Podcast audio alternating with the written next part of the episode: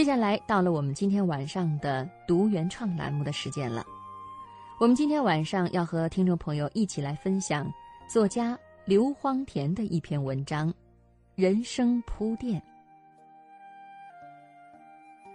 上星期天是母亲的生日，早间我和往常一样躲在书房里，要么上网浏览，要么看书，要么写作。午后，亲人们陆续来到，母亲、妹妹和妹夫，弟弟和弟媳。我仍旧和往常一样走出来打招呼，稍作问候，说些闲话，然后我把接待任务交给了太太，又回到电脑前。我似乎从来都是这样，并非和血缘最近的人谈不来。也不是某人赶着我写什么大文章，我没有和大家坐在客厅聊天，只是出于不爱群聚的习惯。这习惯是可恶的，我知道，然而改不了。幸亏家里人早就晓得，能够予以原谅。我呢，也思量补偿，所以到团团坐着吃饭的时候，嘴巴除了吃。还忙碌的投入社交，恶补亲情。我即便独处，也有一个坏的脾气，家里不静就无法写作。好在现在还可以干别的，比如敲键盘、回复电子邮件。书房的门开着，客厅里的谈笑声一波波的递过来，笑声、争执、喝茶、吃点心的声响。混合着窗外不时塞进的大道上消防车和救护车的鸣叫声，我兀自微笑，踏实的、从容的、幸福的打字。回电子邮件不比正经的写作，尽可以心猿意马。这时刻忽然想到，我的自在是有铺垫的，那就是亲人们平安。健康的人生。如果他们不在客厅里制造可爱的噪音，我还能安坐在这里吗？他们之中的任何一位，如果因病或者别的事故缺席，我也许就要在路上奔波，到医院里去探望，找律师、移民官、会计师、保险经纪人，以应付一场官司或者是事故的意外。亲人的事啊，哪样不叫你牵挂呢？英语里有一个被人用烂的比喻：冰山一角。短暂的安宁，浅薄的文字，插在书架上的一排书，属于我的正面的物事，或者叫事业，都被不可见的亲情、爱情这巨大无比的山架承托着。我尽管不愿意直接表白，但是心里永远洋溢着感恩。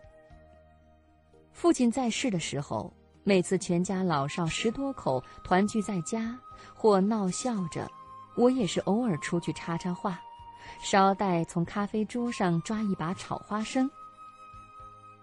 然而我独处的时候，总是沉浸在巨大无比的安全感中，念着古人的三大乐事。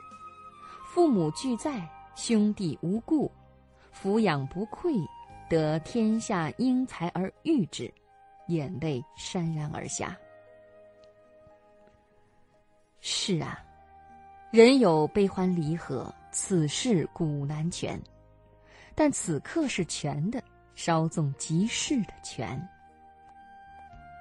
最后一乐虽然和我无缘，但是我已占其二，心愿了矣。如今爱咋呼、爱管闲事、爱和孙儿女逗笑的父亲，已经变为墙壁上的照片。最小的妹妹在父亲辞世两个多月以后，也因为中风变为植物人。我一厢情愿的假设是父亲招走她，然后安慰母亲说：“父亲最疼小女儿，他们在泉下作伴。”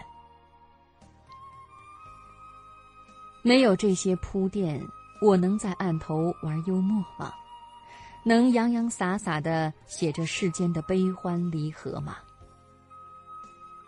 也许马上就会有人来教训我了。